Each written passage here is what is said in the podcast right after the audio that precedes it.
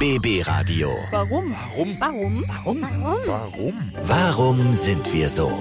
Der Psychologie-Podcast. Ja, so schnell geht eine neue Woche dann auch schon wieder rum und wir sind drin in einem nagelneuen Warum sind wir so Podcast. Schön, dass ihr wieder zuhört. Ich bin Antonia und wir werden heute etwas über uns selber lernen, denn wir haben einen Psychologen bei uns im Team, der uns so ein bisschen erklärt, warum wir eigentlich in gewissen Situationen so ticken, wie wir es tun. Klären wir immer bei mir in der Show bei Antonia bei der Arbeit, immer Montag bis Freitag um kurz vor halb elf. Und am Ende der Woche fassen wir alle Fragen für euch nochmal zusammen in unserem Podcast und da würde ich sagen, legen wir auch gleich mal los. BB Radio. Warum sind wir so?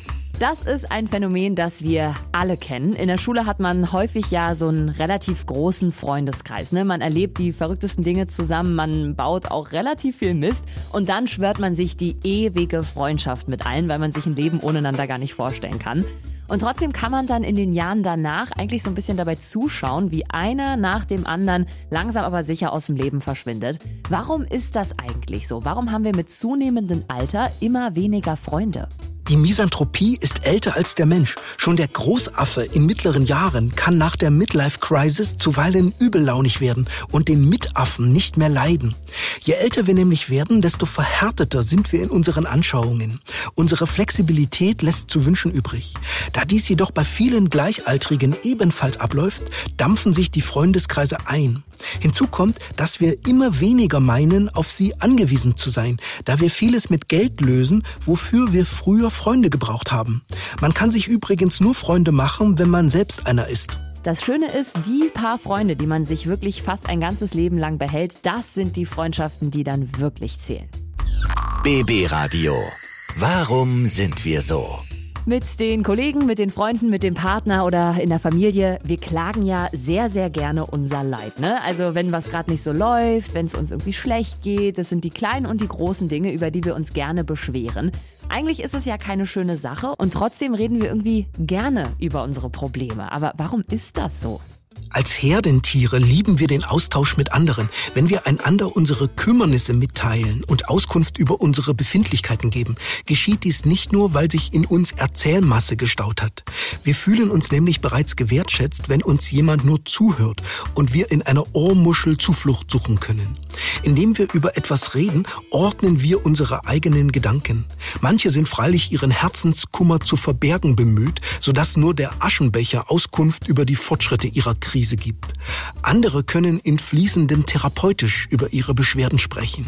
Das gesunde Maß liegt wie immer in der Mitte.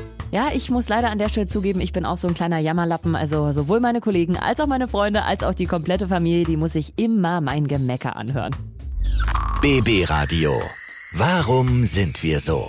So, das ist eine Sache, da bin ich wirklich oft ein bisschen sauer auf meinen Freund. Ne? Es geht um Friseurtermine. Ich persönlich liebe es, zum Friseur zu gehen. Gebe auch immer, naja, ich sage mal, eine große Menge an Geld aus. Und dann sitze ich da zwei Stunden. Ich bekomme Strähnchen, einen frischen Schnitt. Die werden gewaschen, gestylt.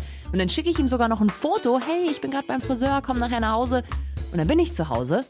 Und dann kommt nix. Gar nichts. Es fällt ihm einfach nicht auf. Also warum ist das eigentlich so? Warum bemerken wir es oft nicht, wenn unser Partner beim Friseur war? Unsere Gesichterwahrnehmung ist immer ganzheitlich und darauf gerichtet, Menschen wiederzuerkennen und deren Emotionen zu erfassen.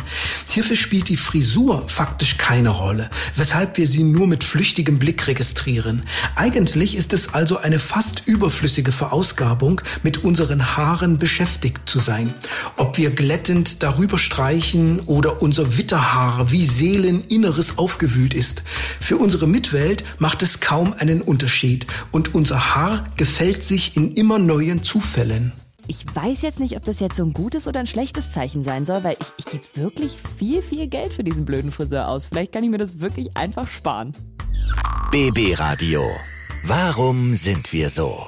Es ist ein Gefühl, was einen richtig erschreckt. Ne? Ganz plötzlich kommt auf einmal dieser Gedankenblitz und kurz darauf Moment der Verzweiflung. Verdammt, wir haben da diesen einen wichtigen Termin und den haben wir gerade komplett vergessen. Der Arztbesuch, auf den man irgendwie monatelang gewartet hat, dann der Geburtstag von der Lieblingstante oder vielleicht ist es auch manchmal der eigene Jahrestag mit dem Schatz oder einen Termin beim Amt.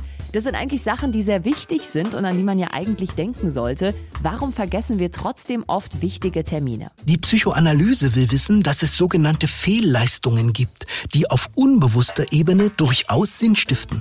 Auch beim vorübergehenden Vergessen manifestieren sich demnach unbewusste Regungen.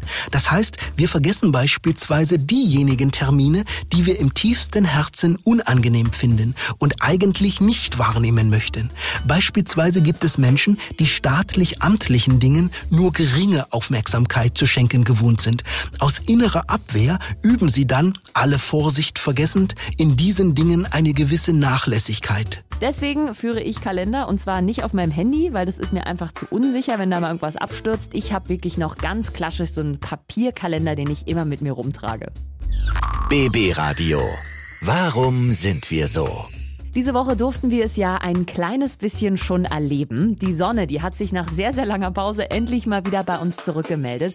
Und es ist schon verrückt, ne? Sobald die Sonne scheint, kriegt man automatisch gute Laune. Man freut sich richtig auf die wärmere Jahreszeit. Temperaturen waren ja auch verhältnismäßig mild. Man hört gleich die Vögel zwitschern, die Luft riecht gleich ganz anders. Und es ist so ein kleines Kribbeln im Bauch, was man bekommt. Die Frühlingsgefühle. Warum bekommen wir die überhaupt? Solange vor dem Fenster Winter ist, bedarf es zahlreicher Hausmeister und Psychologen, um die schneebedeckten und auch innerseelischen Bürgersteige wieder deutlich zu machen.